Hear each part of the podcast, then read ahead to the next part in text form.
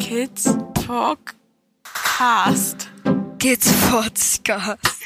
Kids Podcast. Kids Podcast. Kids Podcast. Kids Podcast. Kids Podcast. Kid Podcast. So.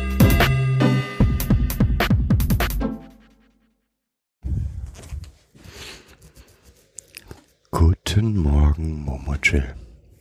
Guten Tag, Christi. Na, wie geht's? Mir persönlich oder generell? Dir persönlich? Mir geht's gut. Ich bin ein bisschen müde, aber sonst geht's mir gut. Und dir? Ja, müde kann man, kann ich nur bestätigen. Reichlich müde. Wie geht's den Kids in Dänemark? Gut, Schule hat begonnen und sie freuen sich jeden Tag auf die Schule. Unglaublich, ne? Ja, Kinder, die sich freuen, bis drei Uhr in die Schule gehen zu dürfen. ja. Was natürlich auch für uns nochmal andere Möglichkeiten eröffnet, ne, wieder. Und unseren Alltag ein bisschen freier gestaltet. Das ist schon entspannend auch, also, so dass auch wir wieder mehr Raum für anderes haben. Beschweren sich zwar alle, dass die Schule so lang ist, weil jetzt eine Stunde länger, als sie das gewohnt sind. Und sind auch, ja, haben sich dann noch lange dran gewöhnt. Und weil ja auch Hausaufgaben kommen noch obendrein. Aber Ja, so dass die Wochen schon ganz schön voll sind, ne? Also die Wochentage. Und trotzdem gehen sie jeden Tag voller Freude zur Schule. ja, das ist nach wie vor faszinierend. Und sonst irgendwas Neues? Nö. Gut, aber wir haben ja auch wie immer eigentlich ein Thema. Ist schwer, finde ich diesmal. Ja, ist es. Schwer einen Einstieg zu finden. Also, wir haben ja schon, wir Ohne Bindung ist nichts im Leben. haben ja schon Folgen wie die zu Theorie und Praxis, zu von Pflegeeltern, wo wir uns mit Nienstedt Westermann befasst haben. Also mehrere Folgen über Notfallpläne und äh, Wutanfälle und ähnliches gemacht. Das ist auch immer wieder Thema hier. Das, das besondere Verhalten der Kinder. Also ich ähm, kann ja mal sagen, wie ich so ein bisschen auf das Thema gekommen bin. Ich hatte mir das neue Buch von dem äh, Baumann gekauft, was jetzt gerade entschieden ist. Da geht's um Diagnostiken, äh, um pädagogische Diagnostiken, die wir brauchen, was ich auch so sehe. Und ich hab's ja gestern, vorgestern glaube ich erst bekommen und habe nur so quer gelesen. Und da sind mir so Dinge aufgefallen, die mir ganz oft in der Jugendhilfe auffallen, dass wir immer von Voraussetzungen ausgehen, mh, die die Kinder nicht erfüllen. Zum einen gar nicht erfüllen können und zum anderen bestimmte Anteile immer in das Kind verorten. Und das hat uns eigentlich, diese Diskussion heute Morgen dazu, hat uns eigentlich dazu veranlasst, nochmal zu sagen, okay, da machen wir nochmal was zu. Das ins Kind verorten ist und bleibt unser Haupt, Hauptgegner, Ja, glaube ich. ja, Und wie gesagt, das Buch von Baumann haben wir noch nicht wirklich gelesen. Wir haben so einen ersten Einblick bekommen, aber es kommen, egal bei wem, egal in welchem Buch wir bisher gelesen haben, es sind immer Sätze wie, was will das Kind denn damit erreichen? Auch wenn in dem Buch die Biografiearbeit ähm, wichtig gesehen wird, so haben wir das Gefühl trotzdem, dass da eine Ebene einfach immer vergessen wird. ja, was will das Kind damit erreichen? Was ähm, will das Kind vom Erwachsenen provozieren? Was will das Kind in der Gruppe damit erreichen? So sind Fragestellungen, die ich wichtig finde. Also, ähm, aber mir fehlt ähm, bei all diesen Fragestellungen ähm, verschiedene biografische Aspekte, die im Allgemeinen dazu führen, dass Kinder sich anders verhalten, also andere Mustererkennungen haben, andere äh, Glaubenssätze haben und diese anderen Mustererkennungen und Glaubenssätze, Attributionen führen dann automatisch zu anderen Verhaltensweisen. So. Und das wird mir in der Jugendhilfe im Allgemeinen zu wenig berücksichtigt. Ja, und da sollten wir nochmal ähm, anfangen, was für uns die Bereiche sind, die da eine zentrale Bedeutung haben. Also ich würde jetzt mal anfangen, nochmal, unser Podcast handelt in erster Linie von traumatisierten Kindern. Und zwar in erster Linie von komplex traumatisierten Kindern. Mhm, ähm, aber auch immer von bindungstraumatisierten Kindern.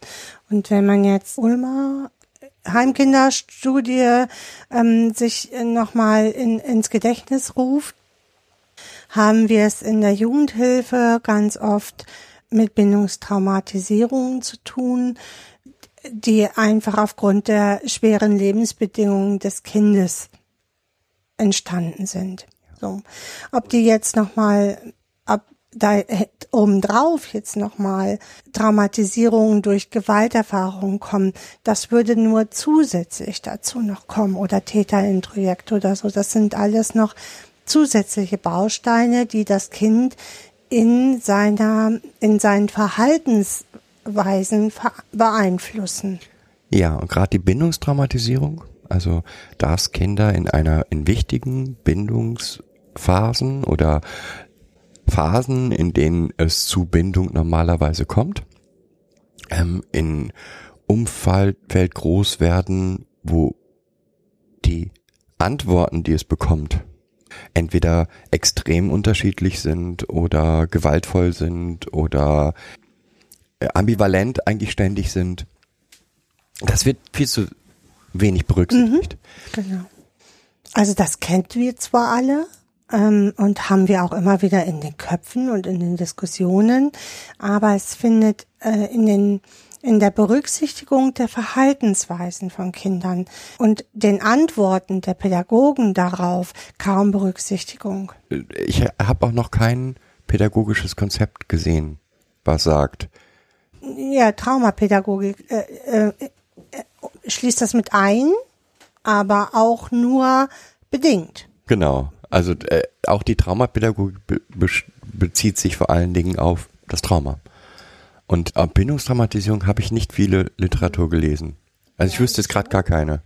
Ich schon. Es gibt ganz viele ähm, Theorien äh, zur Bindungs, also allein von äh, von Bolby, aber wenn ich jetzt nochmal Haselhorst, also ich habe mich da schon tiefer mit befasst, weil ich ja auch meine Arbeit, meine Diplomarbeit in diesem Bereich geschrieben habe und ähm, Goldbeck befasst sich damit und so. Es gibt viele Theorien, die halt um Bindungstraumatisierung oder Bindung gehen. Aber diese Bindungstraumatisierung, die dort passiert und die Auswirkungen, die das hat, ähm, das wird ganz selten oder führt ganz selten dazu, dass die Gegenantworten, also die Pädagogen oder Erwachsene geben, halt auch dementsprechend sich ausrichten.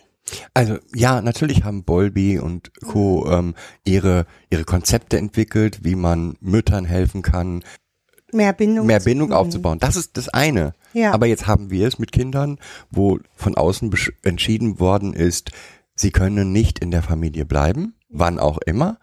Und dort gibt es keine pädagogischen Antworten darauf. Da habe ich noch nichts gelesen, kein, kein Konzept gelesen, das gesagt hat, naja, wir müssen aber mal gucken, ähm, wie funktioniert das? Ja, also da wird dann, was wir in der Literatur finden, ist, ähm, diese Kinder haben kein Urvertrauen oder ähnlichem, aber keine Antwort darauf. Mm, weil es ähm, in der Diagnostik ganz schnell in sozial-emotionale Störungsbilder abgleitet oder in Impulskontrollstörungen und die, die sich im Endeffekt ja genau daraus kristallisieren, ja, aber mit dieser Diagnosegebung, also sozial-emotionale Störungsbilder, Impulskontrollstörung, verorte ich genau diese Teile, die eigentlich in der Bindung zu verorten sind in das Kind. Ja, Henne-Ei-Problem. Also ich, ich sehe das Ei und sage, okay, das Ei ist jetzt weiß, aber ich sehe nicht, dass der Ursprung dafür vorher liegt. Und Das riecht uns, glaube ich, schon so lange auf, wie wir. das riecht uns schon immer auf. Ja. Ähm, und die Frage ist eigentlich, wenn wir doch alle wissen, dass es so ist, Hm. Warum be begegnen wir dem nicht? warum begegnen? Genau. Es würde ganz vieles vereinfachen. So. Ja. Mhm. Und wir erleben das im Alltag sehr häufig, ja. Auch in der Beratung sehr häufig. auch in der Beratung sehr häufig, weil einfach logischerweise der Blick jetzt auf das Kind ist. Die Mutter ist ja nicht mehr oder der Vater oder die Familie ist ja nicht mehr im Setting. Nicht immer, aber nicht mehr im, im, so im Fokus, sondern die Veränderung soll ja vom Kind ausgehen, damit es wieder zurückgehen kann in die Familie. Ja. Und wenn ich jetzt nochmal an unsere Theorie- und Praxis-Folge denke, da haben wir ja schon mal deutlich gemacht, welche Schritte so ein Kind in einer Pflegefamilie machen muss, um sowas wie anzukommen. Da sind wir sehr auf den Westerbahn angegeben, äh, eingegangen. Entschuldigung, wir glauben, wir wissen schon, dass das ganz oft nicht anerkannt wird, weil es halt andere Theorien gibt, die sich mehr durchgesetzt haben. Wir beide bleiben dabei, weil es auch ganz viel Sinn macht und wir das im Alltag auch eigentlich täglich erleben. So, und jetzt nehmen wir ein an, ein Kind, das, ich sag mal, mit fünf oder sechs aus der Familie rausgenommen wird und in eine neue Familie kommt Oder in und, und erstmal äh, fremdplatziert wird, sagen wir es so, Genau. und erstmal diese Phasen von Nienstedt-Westermann durchmacht, Ja. um erstmal in der Familie anzukommen. Anzukommen. Dort Also, anzukommen, mhm. ja, Familie. Ja, da haben wir ja schon festgestellt, mh, dass es ganz schwierig ist, also dass das Kind halt mehrere Phasen durchläuft und dass wir gesagt haben, im Endeffekt ist es nicht, also es wird immer so starr angenommen, dass das Kind die Phasen durchläuft und irgendwann ist es halt angekommen. Und ähm, dass wir gesagt haben, in den meisten Fällen und das ist auch de- der Grund, warum es dann irgendwann kippt und scheitert, pitcht das Kind im Endeffekt zwischen Anpassung und ich guck mal, wie das hier so läuft, nenne ich es mal jetzt hin und her. Da glaube ich, dass wir als Pädagogen dafür viel tun, dass genau das passiert. Oder auch als Pflegeeltern, ähm, weil wir halt immer davon ausgehen, dass das Kind ja jetzt in anderen Bezügen ist und sich anders verhalten kann.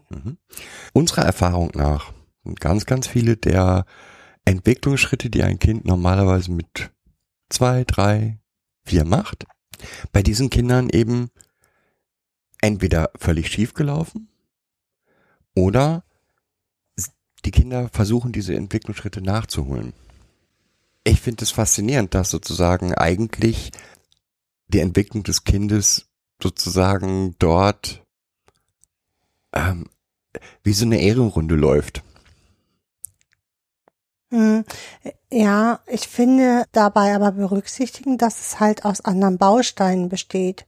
Ja, also es gibt diese Ehrenrunde, wo ich versuche, meine Trotzphase nochmal zu erleben oder nochmal so Nachnäherungsprozesse habe. Aber diese Nachnäherungsprozesse äh, beruhen halt auf den Handlungsmustern, die dieses Kind gelernt hat. So. Ja, aber noch einmal, was wir, ich würde es so be bezeichnen, Hm. dass das Kind im Prinzip eine Ehrenrunde dreht Eine. oder mehrere oder eine scheinbar endlose Ehrenrunde Hm. dreht und wir hier ganz viele von diesen Trotzphasen und und Rebellionsphasen und Reibungsphasen, ähm, die jedes Kind durchmacht, aber dann, wenn diese Kinder angekommen sind, in relativ engen Zeitraum massiv haben. Und da geht es um Dinge wie Abgrenzung, da geht es um Dinge wie mein und dein. Da geht es um Dinge wie Vertrauen, Eifersucht. Eifersucht. Ähm, ja, so Trotz, einfach nur Trotzphase wie bei einem dreijährigen Kind. Ich, ich ähm, will aber meine eigenen Entscheidungen treffen. Das mal so für Pädagogen mh, nach außen hin immer so scheint, als wenn es sich nur gegen die Regeln durchsetzen will. So. Und unserer Erfahrung nach, also dem, was wir so erleben, ist das eigentlich sogar das Gegenteil. Wenn ich versuche, eine Regel, die, die ich irgendwie erkannt habe oder die auch formuliert ist, zu verinnerlichen, dann muss ich immer auch ausprobieren, bis wohin gilt die? Gilt die immer? Gibt es Ausnahmen für die Regel? Kann ich die Regel aufweichen? Und erst wenn ich diese Regel wirklich verstanden habe, sag mal, in ihr eingegrenzt habe in allen, allen Möglichkeiten, kann ich sie auch befolgen. Weil dann habe ich sie für mich verinnerlicht. Und das setzt jetzt alles erstmal voraus, dass die, meine, meine, meine Gedankengänge, die ich so habe, oder meine Muster und Werte, normale Muster und Werte sind. Genau, normale Mustererkennung habe, genau. Wenn ich jetzt aber, ich gehe jetzt mal in die Jugendhilfe, also so ab 14, 12 bis 14, die ja sowieso charakterisiert ist von, ich sag mal, Rebellion, also Teenie-Zeit. Ich stelle mal hier alles in Frage, wo es ja dann auch oft nochmal richtig kracht zu Hause und wo dann eine Unterbringung, Fremdunterbringung auch dann nochmal notwendig wird. Dann haben wir ja nicht nur die Teenie-Zeit, mit der wir dort zu kämpfen haben, sondern wir haben am Tisch die unendlich vielen verletzten Anteile dieses Kindes, mit denen wir dort täglich zu tun haben. Nebst den veränderten eigenen Attributionen, also Glaubenssätze, plus Mustererkennung, die verändert sind. Plus Trigger. Plus Trigger, so dass wir es mit einer, mit einem ganzen Konglomerat an Gründen für diese Verhaltensmuster haben. So will ich es mal sagen. Mhm. Und es geht auch gar nicht, mir jetzt oder uns nicht darum zu sagen, wir entschuldigen alles, was das Kind macht oder weil, ne, es gibt ja diese und diese und diese und diese Gründe für das Verhalten, sondern es geht darum, wenn ich etwas diesem gezeigten Verhalten entgegensetzen will, dass ich all diese Sachen mit bedenken muss. Und also das, deswegen sind wir überhaupt darauf gekommen, diesen Podcast zu machen, dass wir gesagt haben, das ist verrückt, weil wir es dann mit einem 14-Jährigen zu tun haben und wir immer davon ausgehen, dass dieser 14-Jährige so tickt wie ein 14-Jähriger. So, jetzt hat er unterschiedliche Entwicklungsstätte, also zumindest die emotionalen Anteile dieses Kindes haben unterschiedliche Entwicklungsstände. Und je nachdem, mit welchem Anteil ich da gerade zu kämpfen habe, muss ich diesen Anteil halt auch in dem Altersabschnitt begegnen. Das heißt, ich habe dann keinen 14-Jährigen, sondern vielleicht jemanden, der mit zwei so schwer verletzt ist. Und ich muss diesem Zweijährigen, dem muss ich jetzt begegnen, mit dem muss ich jetzt irgendwie übereinkommen. Also im Prinzip gibt es Situationen, wo das gleiche Kind gerade das Räppelchen aus dem, immer wieder das Räppelchen aus dem Kinderwagen schmeißt und fünf Minuten später Probleme wegen seinem pubertierenden Periode. Äh, ja, Periode und seinem pubertierenden ähm, Erleben ja. hat. Und diese Sachen können gleichzeitig ja. da sein. Aber warum wir es auch gemacht haben, mhm. wir auch gesagt haben, dass, da müssen wir eigentlich einen Podcast drüber machen, ist, weil wir sehen, dass wenn wir, wenn wir das verstehen und auch annehmen, dass es so ist, welche riesen Entwicklungsschritte diese Kinder machen können. Und zwar in Bereichen, wo ich ehrlich gesagt habe, ehrlich gesagt nicht mit Entwicklung gerechnet habe. Ähm, ich will ein Beispiel nennen. Etwas, was, was hier immer, immer ist, ist, wenn es zu, wenn, wenn der Stresslevel zu hoch wird, egal welches unserer Kinder, geht es in eine extreme Wut, eine laute, expressive Wut. Punkt eins ist erstmal zu erkennen, diese laute, expressive Wut ist gut. Weil es bedeutet, dass das Kind sich traut, dieses Unbehagen überhaupt zu äußern. Was wir aber beobachten ist, dass bei, bei allen unseren Kindern, dass sie das zwar für sich wahrnehmen, dass sie diese expressive Wut äußern, was aber nicht heißt, dass sie das wollen. Also ich kenne das aus Beratungskontexten schon so, dass Kinder oft auch laut sind, so. Und das kann jetzt unterschiedliche Ursprünge haben. Entweder sind sie sich ihrer, ihrem Lauten gar nicht bewusst oder sie haben gelernt, dass sie nur wahrgenommen werden, wenn sie laut sind. Und deswegen dieses laute Verhalten immer wieder anwenden. Manchmal ist dieses Laute aber auch dazu da, um sich selber innerlich einen Impuls zu geben. Also dieses Laute ruft ja Vibrationen hervor in, im Körper. Und das bedeutet im Endeffekt, dass das Kind sich gerade gar nicht so spürt, also versucht es über äußere Reize sich mehr zu spüren. Sodass dieses laute Schreien oder dieses laute, dieses expressiv hast du das gesagt, also ich gehe raus damit, auch unterschiedliche Ursprünge haben kann. So, du warst bei dem Ursprung. Und jetzt stellen wir gegenüber den Ursprung und das, wie das Kind das empfindet. Mhm. Und es ist, das Laute geht nur weg, weil das Kind versteht. Aber das Verstehen alleine reicht nicht.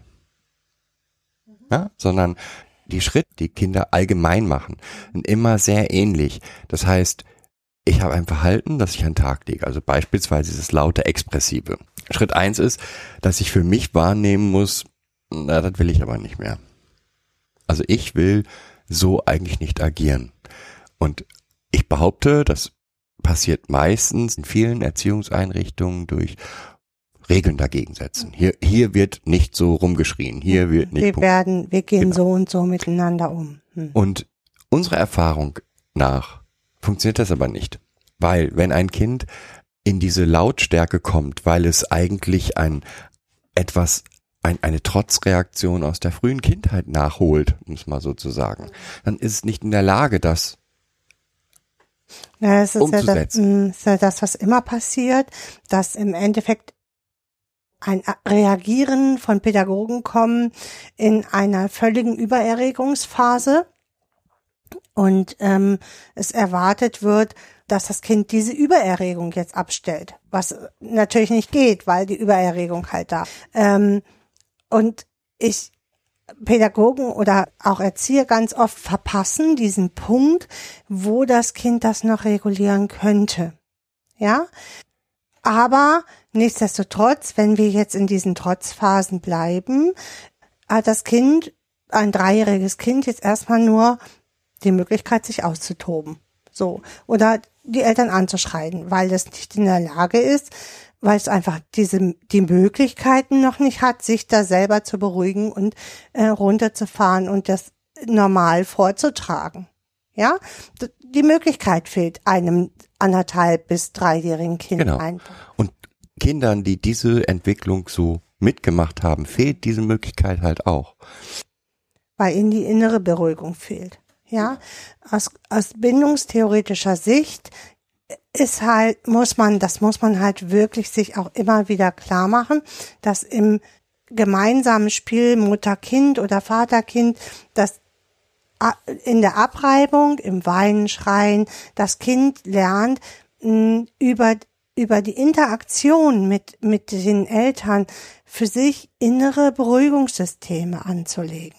Ja, ich ich weine hier, Mama ruft irgendwo, sie kommt gleich und sie kommt dann auch. Ich brüll Mama an und trotzdem. Genau und trotzdem gibt sie mir beruhigt sie mich und sagt, komm, wir trinken jetzt was gemeinsam oder so. Ich habe doch verstanden, dass du durch, Durst hast, so. Ne? Ähm, das passiert aber in den Elternhäusern, also in der Jugendhilfe, in denen wir, ähm, mit denen wir ja zu tun haben. Durch diese ständige ambivalente Verhaltensweise der Eltern kann das Kind dort keine verlässlichen inneren Beruhigungsstrukturen anlegen. Ja.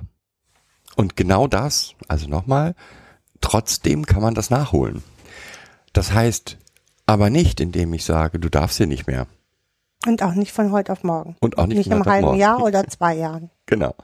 Sondern es dauert richtig, richtig viel Ja. Zeit. Und dann wird man erkennen, dass irgendwann der Punkt ist, dass das Kind sagt, ich finde es doof, dass mir das so geht. In dem Moment, wo ich mit dem Kind darüber reden kann, vernünftig darüber reden kann, dass es erkennt, ich mag das eigentlich nicht an mir, dass ich so reagiere, hin zu, wir finden gemeinsam Wege, wie wir das erträglich machen für alle. Wie wir das einen Lösungsweg erarbeiten. So. Ja, und das, der Lösungsweg kann ja zum Beispiel sein, wenn du dich so fühlst, gehst du erstmal aus der Gruppe. Also nicht bist raus aus der Gruppe, sondern du begibst dich irgendwo hin, wo du das, was du da gerade empfindest, auch äußern kannst. Also nach draußen in dein Zimmer, irgendwo, wo du auch so sein darfst, ohne dass es die anderen verängstigt oder ähm, belastet. Mhm. Und in dem Moment, wo ich diese Schritte nicht mache, sondern nur die Regeln von außen aufsetze und das Kind hat sich daran zu halten, bleibt das Kind immer in diesen Anpassung und Gegenreaktion. Also ich passe mich den Regeln an, weil ich habe gar keinen anderen Weg. Ich kann die Regeln nicht annehmen. Und damit verändert sich aber in in dem Kind, in der inneren Haltung, in den inneren Sicherungssystem nichts für dieses Kind. Also, erster Schritt, wir finden eine Lösung, sodass du das in, in Anführungsstrichen, ich möchte, ist mal schwer zu sprachlich ein gutes Bild zu finden, aber wo du das ausleben kannst. Zweitens, Oder ähm, Muster anwenden kannst, die ich mit dir einübe erstmal. zweiter Schritt, egal, auch wenn du das zeigst, wenn du so bist, verändert das an unserer Beziehung hier, an unserem, an unserem Verhalten dir gegenüber, ich will jetzt nicht von Beziehung sprechen, an unserem Verhalten dir gegenüber gar nichts. Ich nehme dich so an, wie du bist. Ist das nämlich. Genau. Und erst wenn das da ist und diese Sicherheit irgendwie auch angekommen ist, und das dauert wirklich, wirklich, wirklich viel Zeit, kann ein Kind diesen Schritt nachholen und sagen, okay, ich habe jetzt gelernt, dass, dass ich mich auch sehr expressiv verhalten kann und es ändert nichts. Also kann ich mich auch beruhigen. Gucken wir uns das jetzt nochmal auf unterschiedliche, also ich, das trifft man halt in so vielen Bereichen, was, ob das, äh, also wie, du hast ja jetzt dieses eine Beispiel mit der Aggression gemacht, so, ne? Ähm, oder mit der Trotzphase gemacht. Das geht natürlich auch in Bezug auf Eifersucht, äh, in Bezug auf Nahrung, in Bezug auf mein und dein. Was gehört dir, was gehört mir? Was kann ich einfach nehmen, was kann ich nicht einfach nehmen? In, in Nachnährung, also wirklich auch die, die, die Nahrungszufuhr. Ich kann hier essen, wann ich will. Und das ist auch sowas, was mich ganz oft stört in Jugendhilfeeinrichtungen, dass äh, Kühlschränke abgeschlossen sind oder Küchen abgeschlossen sind. Ich kann verstehen, wenn man die, die Messerschublade abschließt. Ja, also so kann ich in vielen Bereichen gut nachvollziehen. Ähm, aber gerade wenn wir in der Jugendhilfe sind, sind es auch immer Kinder, die schwere Vernachlässigung erlebt haben, erlebt haben, dass sie nicht genug gegessen haben, nicht genug essen konnten. Und dann das zu verwehren, ist genau das, was ihnen ja schon ganz oft passiert ist. ne? Also, Und- dass ihnen und- Nahrung verwehrt wurde. Und einen gesunden Weg mit Nahrung zu finden, bedeutet eben auch, dass ich, dass ich schauen muss, wie gehe ich damit um? Ja, also, weil ich finde nichts wichtiger, als dass Kinder das Essen und das Nahrung zu sich nehmen als etwas Gewinnendes und Positives wahrnehmen. Und das können sie nur so wahrnehmen, indem sie auch ähm, beispielsweise erstmal lernen, Hunger gibt es hier nicht. Und wie immer man das macht, also wir haben sicherlich am Anfang auch mal irgendwelche Plünderungsorgien an unseren Kühlschränken gehabt, wo wir gedacht haben, na, ist jetzt nicht so toll. Aber wir haben, was zumindest immer funktionieren müsste und auch bei uns immer funktioniert hat, ist, hier, das ist der Bereich, der steht immer zur Verfügung. Zu jeder Tag- und Nachtzeit. Immer. Wir haben ja nie so großen Hehl drüber und drum gemacht. Also wir hatten ja immer die Trolle, die bei uns wohnen. Und das, um das auch zu externalisieren und zu sagen, ja, pff, hier war wieder eine ganze Horde Trolle heute Nacht und hat hier alles aufgegessen. Jetzt müssen wir erstmal wieder einkaufen, so. Auch Süßigkeiten, ähm, wo man ja immer so denkt, hier Süßigkeiten müssen wir wegschließen oder gibt es nur in ganz rationalisierten Dingen. Die Löcher, die die Kinder oft mit diesen Süßigkeiten stopfen, also äh, sei es Liebe, ähm, also so Bedürftigkeitslöcher, die, die wissen wir von außen. Also Menschen, die normale, eine normale Kindheit hatten, die kennen diese Löcher und nicht. abgesehen davon auch da, wenn ich lernen will, ja, also ein, äh, ich möchte mal so sagen, ein zweijähriges Kind, das die Schokolade findet und sie in sich reinstopft, weil, es gerade so lecker und dem dann schlecht ist und dann kotzen muss, lernt es halt mit einer halben Tafel Schokolade. Ein zwölfjähriges Kind, das die, die, das Gleiche erleben möchte, braucht verdammt viel Süßigkeiten, bis es genau das Gleiche nacherleben muss. Und ja, es gibt Phasen, in denen ist das so, dass auch viel nachgenährt wird, sag ich mal so, oder damit Löcher gestopft werden. Aber wir erleben auch bei allen Kindern, dass es dann, dass es, dass, dass sich das einpendelt, dass sie ähm, für sich einen, einen Rhythmus finden und dass man einen relativ guten Zugang zu Genau. finden. Und was viel entscheidender dafür ist, also was für mich viel entscheidender ist, äh, wenn ich das nicht reglementiere in dem Moment, ähm, lernen Kinder auch zu artikulieren. Boah, jetzt heute brauche ich Schokolade, irgendwas ist heute mit mir, ich brauche das. Und in dem Moment gibt es nämlich zwei Sachen. Ich habe zwar die Schokolade, aber ich habe auch das Gespräch dazu. Was ist denn heute mit, was ist denn heute gewesen? Lass uns mal gucken, dass es dir heute nicht so gut geht. Und das nehme ich mir auch, diese Entwicklung des Kindes nehme ich, indem ich das vorab schon abschneide von genau diesen Dingen, diesen Entwicklungsschritten. Ja. Also jetzt nochmal zurück, ne? Also zumindest eine Regelung, dass bestimmte Nahrungsmittel zu jeder Tages- und Nachtzeit vorhanden sein müssen. Und Ja. wenn es die Box ist im Zimmer des Kindes, Ja. weil ich da den Weg gefunden habe, äh, muss meiner Meinung nach sein. Und da kann, es kann nicht sein, ja, aber wir haben hier dreimal am Tag gibt es hier fest, zu festen Zeiten Nahrung und daran haben sich die Kinder zu halten. Das kann für Kinder, die, die aus Vernachlässigungsstrukturen, wo auch das Essen als Bestrafungsmittel oder der, die, das Versagen von Essen als Bestrafungsmittel ein- kann nicht der Weg sein. Natürlich kennen wir das auch, dass Nahrungsmittel gehortet werden. Und oft wird es in den Wohngruppen ja genau aus diesen Gründen gemacht, damit keine Nahrungsmittel gehortet werden.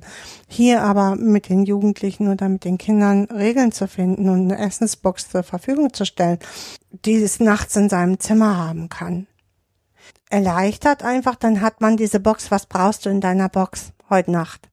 Und dann hat man diese Box mit Nahrungsmitteln, die das Kind vielleicht auch nicht isst, aber sie hat, es hat die Chance, diese Box zurückzubringen. Und, oder man sucht diese Box dann, äh, wenn das Kind in der Schule ist oder wie auch immer. Am einfachsten ist es natürlich, das Kind gibt einem die Box zurück. Das So. dauert.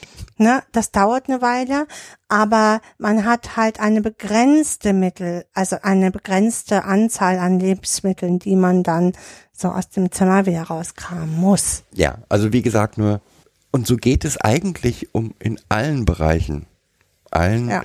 einzelnen Bereichen kann man beobachten, wie unserer Meinung nach, wenn ich eine starke, starke Regelung oder starre Regeln in, in, in pädagogischen Einrichtungen habe, ich eigentlich Teilentwicklung der Kinder verhindere. Nicht fördern kann, ja. Ja, ich verhindere sie eigentlich sogar.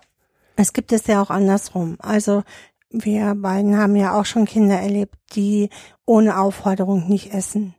Ja, die lieber am offenen Essenstisch verhungern würden, weil sie zum Beispiel einen inneren Glaubenssatz haben, dass sie das gar nicht wert sind, dass sie jetzt hier essen können, so viel wie sie das wollen.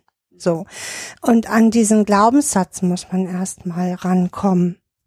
Und das sehe ich als Pädagogin als meine Aufgabe, diesen Glaubenssatz zu finden.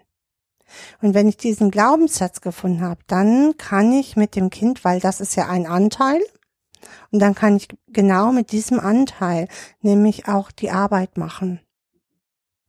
Und zwar pädagogische Arbeit. Also da brauche ich keine therapeutische Arbeit machen. Ich kann äh, pädagogische Arbeit mit diesem Anteil machen. Ich kann nämlich versuchen, diesen pädagogischen Anteil über äußere Systeme erstmal zu sichern, dass er sich sicher fühlt und dieses Verhalten nicht mehr zeigen muss.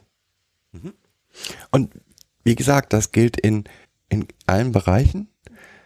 In dem Moment, wo ein Kind auffälliges Verhalten in irgendeiner Art und Weise zeigt, geht es, kann es im Bereich von potenziell traumatisierten Kindern, zum Beispiel auch bindungstraumatisierten Kindern, unserer Meinung nach nie darum gehen, dieses Verhalten abzustellen, sondern es muss immer darum gehen, das Verhalten aufzuarbeiten. Hm, genau.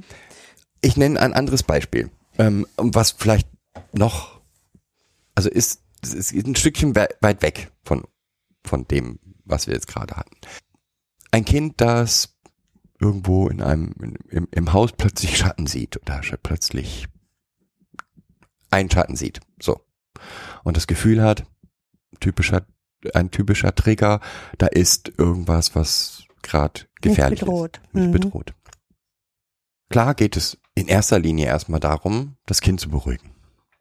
Aber ich finde es noch viel wichtiger, dem Kind klar zu machen, erstens, ich habe gehört, was du mir mitgeteilt hast. Ich nehme ernst, was du mir mitgeteilt hast. Und ich überprüfe für dich, dass da jetzt aktuell nichts ist. Das heißt, es reicht nicht nur dem Kind zu sagen, nee, das war nur ein Schatten, da ist nichts und beruhig dich mal, sondern es ist notwendig, dass ich die Taschenlampe nehme und überall nachgucke, ob nicht irgendwo doch ein etwas ist, was diesen Schatten verursacht hat.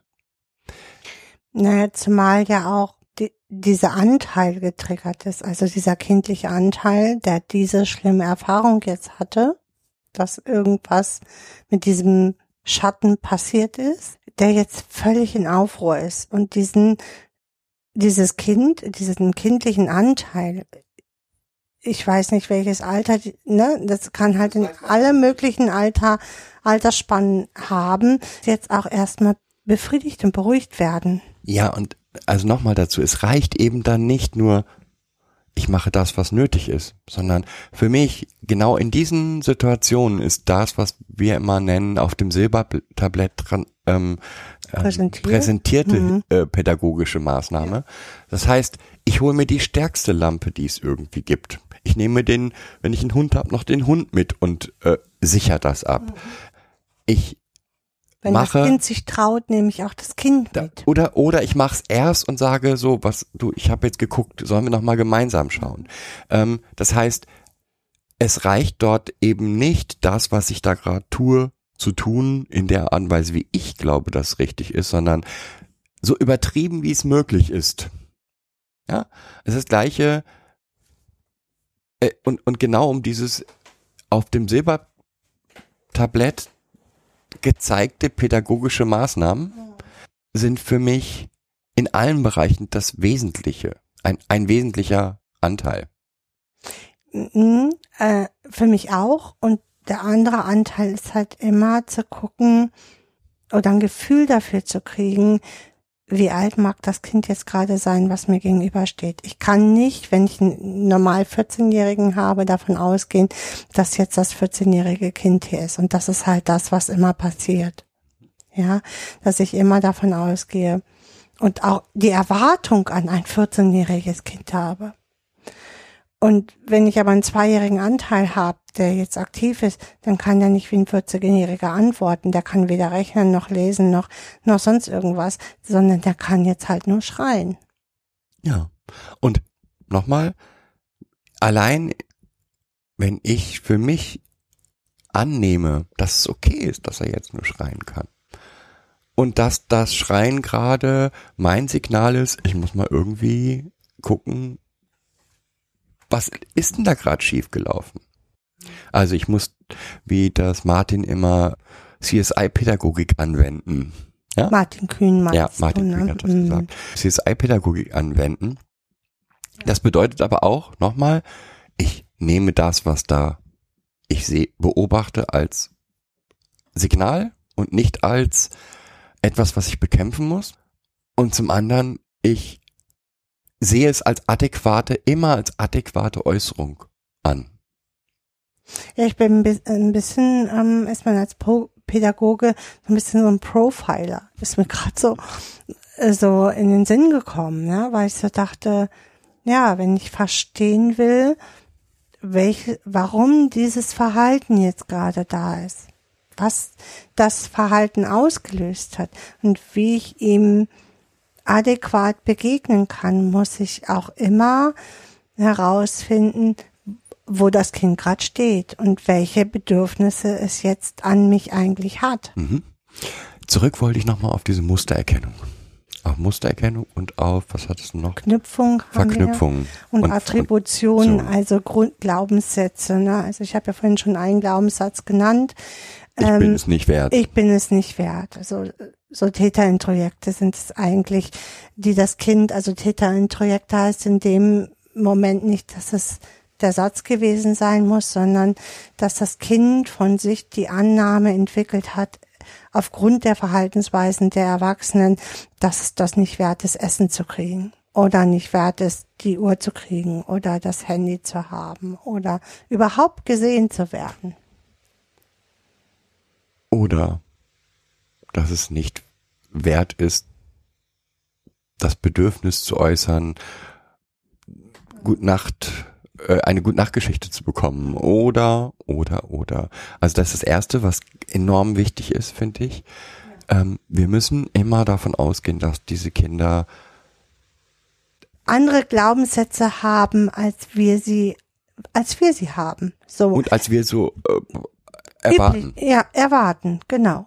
Natürlich ist das Kind das wert. Aber wenn ich in einem Haushalt aufgewachsen bin, wo Essen halt als Bestrafung war, oder Essensentzug als Bestrafung war, will ich ja mal sagen, dann geht das Kind irgendwann davon aus, dass es das nicht wert ist.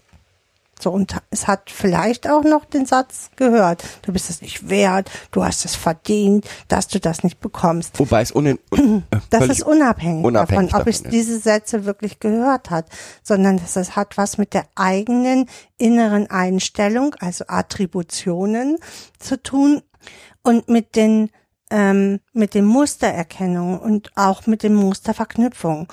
Also wir alle sind ja in, in Mustern angelegt. Also äh, so ist unser Ge Gehirn angelegt, dass wir versuchen, uns an, an Mustern Regeln zu machen. Ja, und wenn ich jetzt nie auf ein kon konstantes Muster treffe, mache ich mir mein eigen, also als Kind mache ich mir mein eigenes Musterbild, mein Puzzle daraus. Ich mache und- nicht, das entsteht automatisch. Das entsteht, genau. Ähm, und daraus, aus diesen Puzzleteilen, die ich habe, mache ich mein, oder macht das Gehirn die eigenen Musterverknüpfungen. Wir haben ja mal dieses Beispiel, wo das Kind sich an dem roten Pullover orientiert, also immer weil es erlebt hat, als die Lehrerin den roten Pulli anhat, hatte es Stress mit der Lehrerin. Und immer, wenn die Lehrerin jetzt diesen roten Pulli anhat, dann ist die Lehrerin schlecht drauf und das Kind zieht sich in sich zurück und versucht sich irgendwie den ganzen Tag innerlich zu beruhigen, weil es ja weiß, die Lehrerin ist schlecht drauf und es könnte den Unbill auf sich ziehen. Das ist, das ist eine falsche Musterverknüpfung und diese falschen Musterverknüpfung gibt es zuhauf bei Kindern in der Jugendhilfe. Und die löst, also die können wir nicht alle finden. So, ja, aber wir können, ähm, wenn wir allein mit diesem Wissen daran gehen, dass die Musterverknüpfung nicht mit unseren Bildern übereinstimmen, dann haben wir, ich würde sagen, 90 Prozent schon gelöst. Also Das ist, ne? für uns gelöst. Anderes Beispiel, warum ist Weihnachten immer ein großer Stress? Sicherlich ist Weihnachten auch ein großer Stress, weil ähm, da so Familienbilder aufkommen und und und. Aber es ist auch ein großer Stress, weil bei vielen dieser Kinder in einzelnen Sachen, die zu Weihnachten passieren, auch eben diese negativen Muster vorhanden sind. ja, Und wenn ich das erkenne und sage, okay, wenn dem so ist, dann muss ich dem, kann ich dem auch was entgegensetzen. hm, Ich kann sagen, okay, wenn du keine eingepackten Geschenke magst, dann gibt's die eben nicht eingepackt. Das ist für mich nicht mein Problem, ja? Oder wenn ähm, nicht warten kannst bis Heiligabend, packst du halt schon mal ein Geschenk eher aus. Also, mm, Oder äh, und nochmal, das sind die unterschiedlichsten Dinge. Es Ja. kann auch sein, dass es ähm, da, da, dass der der Wein zum ähm, der Geruch von Alkohol zu äh, zum Weihnachtsessen einfach mal so keine gute Idee ist, dann ist es am einfachsten, finde ich, den auf den Wein zu verzichten. naja, jetzt, ähm, also in der Wohngruppe hast du das selten äh, so, aber äh, in Pflegefamilien hast du das natürlich. Das war ja auch nur ein Beispiel. Das können unterschiedlichste Ja, ja. sein. Es kann Es kann alles Mögliche sein und ähm, auch völlig abwegig. Und ähm, wir gehen aber immer von diesen normalen Verhaltensweisen aus. Und wir möchten auch immer normale Verhaltensweisen als Pädagogen. Und das ist das, was die Arbeit auch so schwierig macht, oft in Wohngruppen, weil wir immer möchten, dass die Kinder noch normal werden oder ähm, sich normal verhalten. Und wer sagt denn, dass das Verhalten, was sie zeigen, nicht normal ist? Also das ist ja nur unsere eigene Wertvorstellung von dem Normal. Und wenn, aber ein Kind hat ja ganz unterschiedliche Lebensbedingungen, also diese Kinder haben ganz unterschiedliche Lebensbedingungen und ganz unterschied, äh, und das ist für sie normal. Und äh, da kommt unser Wertmaßstab und sagt, du bist aber nicht normal. Und das passiert ja zuhauf. Also das passiert ja nicht nur in der Jugendhilfe. Also ne, hauptsächlich in der Jugendhilfe, aber auch in Schule, in ähm, und ständig begegnen diese Kinder ähm, Bildern, wo es heißt, du bist aber nicht normal. die, diese Muster und Glaubenssätze und Attributionen, die vorhanden sind. Und das, was wir von außen häufig nicht verstehen können, weil wir eben diese Biografie, die die Kinder erlebt haben, nicht erlebt haben.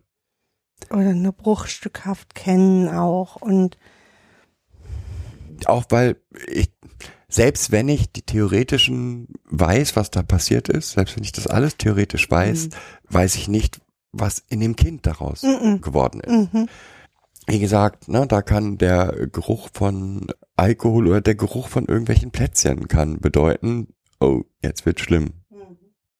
Und das ist noch kein, das muss noch kein Trigger sein, sondern es kann einfach nur ein ungutes Gefühl Nun- auslösen. Vielleicht ist es ein, ist auch das schon Trigger, aber ne, es kann auch einfach sein, nee, wenn wenn so riecht hier zu Hause nach Spekulatius, dann das wird nicht gut. Hm. Und in dem Moment, wo wir das anerkennen und Wege daraus finden, ist es möglich für die Kinder, dem etwas entgegenzusetzen. Aber dazu muss ich trotzdem erstmal anerkennen, dass es so ist, wie es jetzt ist.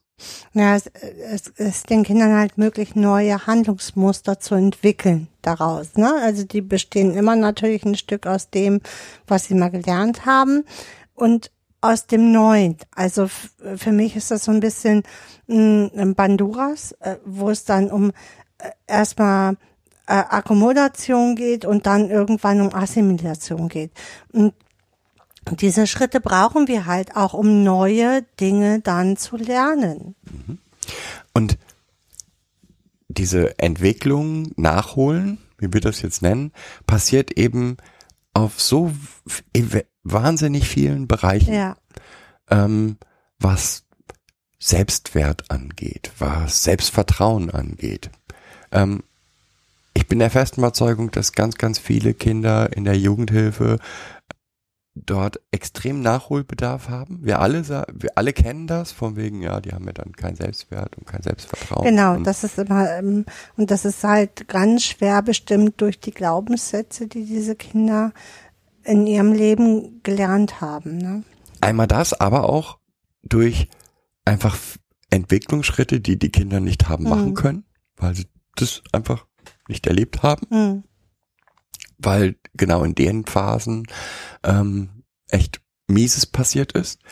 Hm. Und wir können diese Phasen zum Teil nachholen. Wir können aus einem, einem, auch einem 14-, 15-jährigen Kind noch ein Stück weit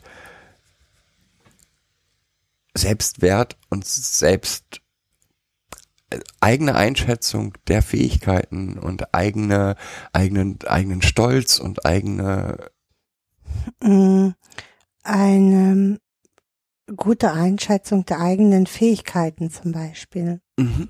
Also dieses, das kann man nachnähern. Das heißt nicht, dass man sich ständig versucht, dort besonders aktiv zu sein, Hm.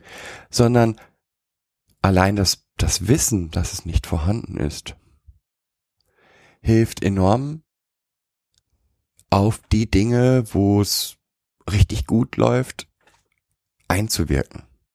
Das heißt, wenn Kindern aus in der, in der ähm, fremduntergebrachte Kinder etwas gelingt, sei es in der Schule, sei es in privat zu Hause, ist es von enormer Bedeutung, das auch Zu zelebrieren. zu zelebrieren. Mhm. Auch wieder das, das Silbertablett. Es, und das reicht dann nicht, hast du gut gemacht. Oder ein Sternchen dafür zu geben, ne? weil es jetzt mal geklappt hat. sondern das muss ja zelebriert werden und auch noch mal wieder auf immer mal wieder auf aufs auf Tablett geholt werden. Ja, also weißt noch da? Ach, du hast heute wieder Prüfung. Weißt noch die letzte Deutschprüfung? Das war echt toll. Da hast du ein drei gemacht. Echt klasse. Ja, weil dieses Gefühl für sich selbst halt nicht da ist und auch das Gefühl nicht anhält. Ne? Und das macht auch nochmal deutlich, dieses, warum Belohnsysteme oft in der Jugendhilfe nicht funktionieren. So diese, die, die, diese ganzen Erkenntnisse. Ich habe das auch neues nochmal gelesen. Das halt nicht funktioniert aus genau diesen Gründen, die wir hier jetzt genannt haben. Und wenn wir uns dann noch bewusst machen, äh, dass die Lebenswelt des Kindes halt seine Lebenswelt war, also das Außen. Deswegen scheitert es ja dann auch erst oft in der Jugend, wenn die Kinder andere Eindrücke nochmal haben, aber dass die Lebenswelt eines jungen Kindes gerade bis zum zehnten Lebensjahr Ist ihre Normalität. ist ihre Normalität. So. Und das ist, das ist das, wie es halt ist. Und wie die Welt funktioniert. Und nur so funktioniert die Welt, nicht anders. Wieso anders? Ich kenne keine andere Welt. Und auch das brauchen wir als Berücksichtigung in der Jugendhilfe. Ja, ähm, ich, ja, Belohnungs Belohnungssysteme funktionieren. Ja, Strafen funktionieren. Mhm. Das Problem ist, sie funktionieren aber nur dann, wenn das Kind verstanden hat, worum es geht eigentlich, auch empfinden kann, worum es geht. Und eigentlich ist der Schritt nicht, die Belohnungssysteme funktionieren, weil ich die Belohnungssysteme habe, sondern ähm, das Kind hat für sich verstanden, das ist der richtig, das ist der Weg, den ich gehen will. Und wenn es das verstanden hat, dann brauche ich die Systeme auch schon nicht mehr. Ähm, als Beispiel, wie gesagt, ein Kind, das sein völliges Chaos in seinem Zimmer hat. Klar kann ich da irgendwie mit tausend und ich gehe da jeden Abend nach und kontrolliere, ob das Zimmer ordentlich ist oder irgendwas, dann macht es das, weil vielleicht, weil es Angst hat vor der Strafe oder weil es diese Belohnung haben will. Aber es macht es ja nicht, weil es verstanden hat, wofür es das tun soll. Und das ist so cool, das Beispiel ist so cool, weil ich als Pädagoge damit genau das bediene, was das Kind sowieso erwartet, nämlich Kontrolle Mhm. ohne Ende. Und ähm, ich, ich als Pädagoge in der Einrichtung oder wir als Pädagogen in der Einrichtung bedienen uns genau der gleichen Dinge, die sie, die, die Eltern tun bis zum Erbrechen und wundern uns, dass, ähm, dass wir mit den Jugendlichen nicht arbeiten können oder die dann irgendwann völlig ausbrechen und sich gar nicht mehr führen lassen. Und ähm, nein, das Bild von den Kindern und Jugendlichen zu Erwachsenen ist mal richtig schäbig. Und da kann ich nur mh, einen anderen Erwachsenen gegenstellen. Also und und, Und auch das und das dauert, bis Kinder das erkennen können. Ey, der der jetzt habe ich den schon zehnmal vors Schienbein getreten. Ich mache jetzt mal ein besonderes Beispiel und der hat mir immer noch keiner gelatscht dafür. Wie kann das sein? Also bis das ankommt und Klick macht, hä, hier ist aber schon irgendwas anderes. Und selbst dieses andere kann erstmal dazu führen, dass ähm, das Kind jetzt noch mehr reizt, weil es will ja, es will ja diese Reaktion, die es kennt, hervorkitzeln. Nicht nur, es wäre nicht nur das, das Hervorkitzeln, sondern es ist wie mit, wie vorhin, wieder auf dem Silbertablett. Ich muss ja ein etwas massiv anderes dort dagegen setzen. Es reicht nicht, wenn ich mich der gleichen Mittel bediene, aber es gut meine, Hm, genau, sondern ich muss genau diese Mittel massiv, die muss ich sein die, die darf ich nicht verwenden. Hm. Es kann nicht über Strafe und Bestrafung oder Wir brauchen Regeln. So, das ist schon klar, dass sich natürlich jeder Mensch braucht Regeln. Die Frage ist ja, wie sehen die, diese Regeln aus? Und ähm, wie oft waren wir in Einrichtungen, haben die Einrichtung versucht zu beraten oder haben die Einrichtung beraten und haben dort als Anfangssatz bekommen, nö, Psychoedukation machen wir hier nicht, ähm, weil wir machen hier nicht für jeden ein eigenes Gutdünken. Da meint hier ja jeder, er kann sich hier besonders im Mittelpunkt sehen oder ähm, äh, nee, wir, wir haben hier für alle das gleiche Essen oder Ja. Also- und, und das, und das, wo ich weiß, dass die Kinder, was ich, ähm, mit erlebt haben, dass sie den schon vergammeltes Essen essen mussten, ähm, oder über Tage nicht zu essen bekommen haben oder oder oder und dann kommt, ja, aber das kriegen wir nicht geregelt, ähm, da hier darauf Rücksicht zu nehmen. Und häufig waren es dann solche Kleinigkeiten, die dann zu massiven Verhaltensweisen geführt haben und dann ähm, die, die Folgen eigentlich das waren, was weggemacht werden sollte, in Anführungsstrichen. Also als Beispiel ein Kind, das einfach keine Früchte in Joghurts essen konnte. Es konnte keine Früchte in Joghurts essen. Alles am Verhalten des Kindes zeigte deutlich, es geht nicht. Ich kotze hier. Also ich kann nicht, das ist, und es geht mehr als kotzen. Und es wurde aber darauf bestanden, dass der Nachtisch dann auch gegessen wird, mit dem Ergebnis, dass das Kind natürlich, weil das war schon, also für mich war das schon ein Trigger. Mhm, absolut. Und ähm, natürlich dann dagegen angegangen ist und die Aufregung, die dann entstanden war, das war das eigentlich, was verschwinden sollte. Und die Ursache war eigentlich nur Das was ist Banales wie, Glibberige Früchte nicht mochte, weil es mal schimmlige Früchte gegessen hat. oder wahrscheinlich mehrfach. keine Ahnung, ist ja Spekulation. Es ist auch unerheblich, wenn dir ein Kind gegenüber sitzt, was schon Tränen in den Augen hat und ständig wirkt bei, bei diesen Früchten, das muss das nicht essen. Warum auch? Ja, das ist ja, Und ich bin mir sicher, bin mir hundertprozentig sicher, wenn ich das nicht durchsetze, wird dieses Kind irgendwann mal sagen, ich probiere das mal. Darf ich Mhm. mal bei dir probieren? Und ähm, wie das, oft haben wir äh, Einrichtungen beraten, wo das Kind nicht auf Toilette gehen konnte oder völlig mit Kot geschmiert hat und man hinterher herausgefunden hat, dass das Kind auf der Toilette sexuell missbraucht wurde. So, dann ist dieser Ort Toilette natürlich anders besetzt. So, und da muss ich einen Weg finden mit dem Kind, wie ähm, es diesen Weg irgendwie, wie wir diesen Weg gehen können. mit anderen Worten, Sind wir wieder mal dabei. wir zu können, sagen. ja, sind wir wieder mal dabei zu sagen, wir haben hier keine normalen Kinder.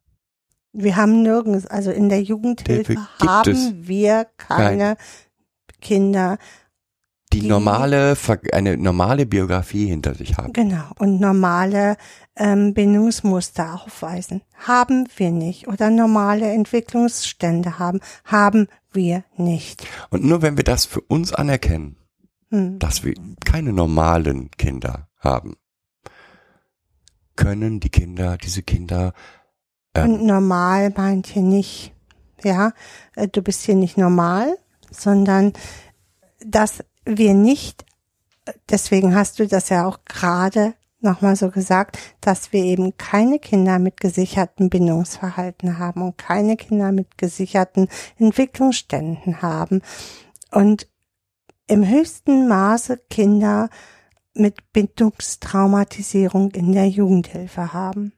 Das meint für uns nicht nur, also ne, wenn ich, äh, du hast das äh, so so blöd gesagt gerade mit diesem nicht normal. Wir haben keine nicht normalen Kinder. Natürlich haben wir normale Kinder. So, ähm, deswegen sage ich so. Ähm, also wir haben Kinder, die keine normale Biografie hinter sich Mhm. haben.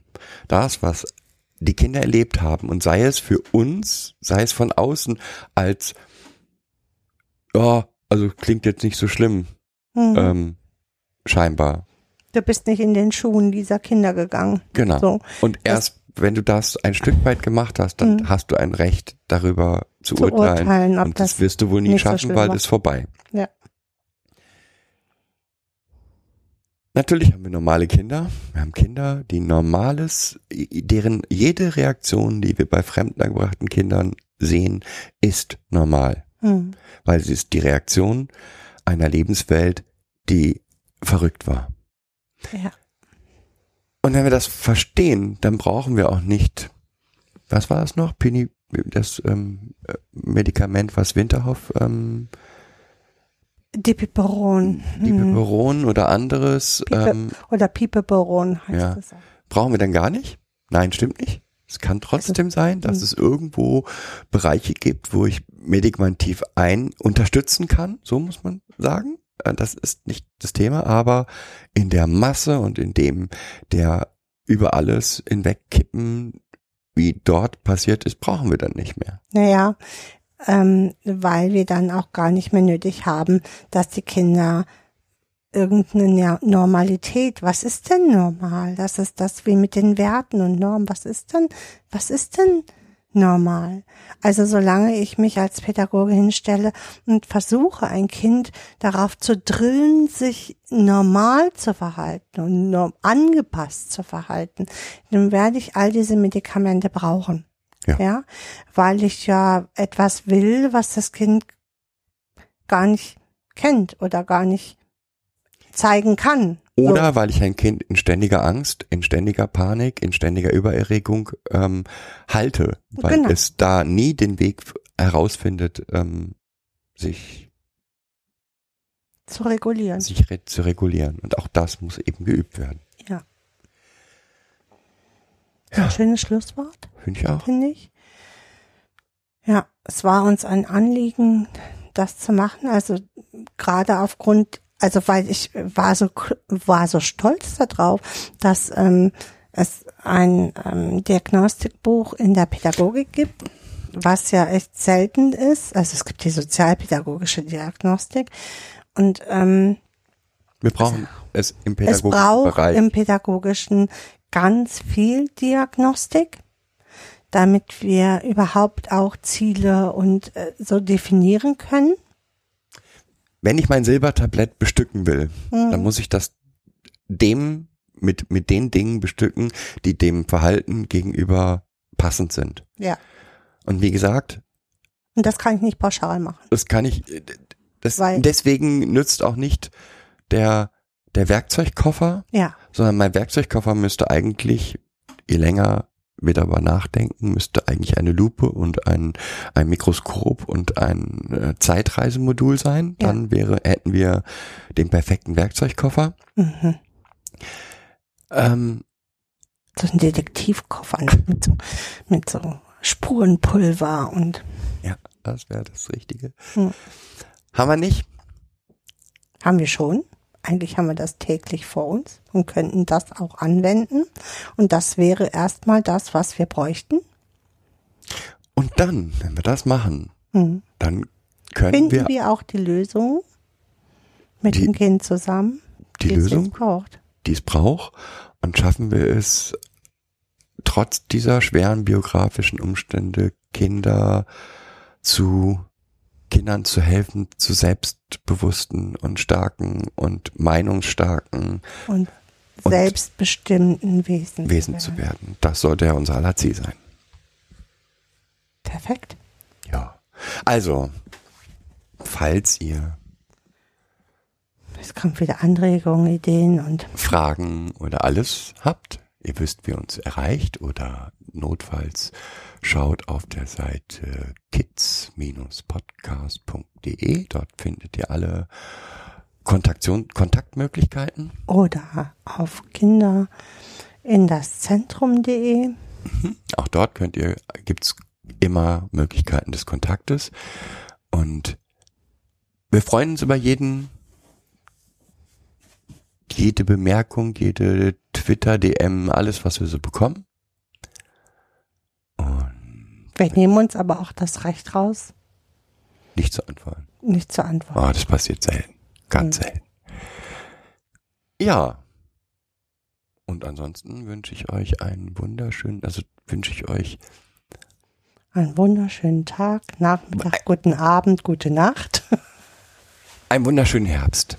Ja, Also, dass ihr noch möglichst viele alte Weiber Sommertage habt.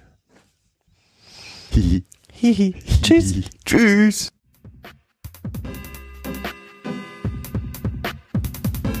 Das war eine weitere Folge Kids Podcast. Danke fürs Zuhören. Show Notes und die Möglichkeit zu Kommentaren unter kidspodcast.de. Anregungen, Ideen und Feedback per Mail an info at kidspodcast.de oder per Twitter an kids-pod. Wenn euch diese Episode gefallen hat, empfehlt sie weiter oder gebt Bewertungen in iTunes oder anderen Podcast-Portalen ab.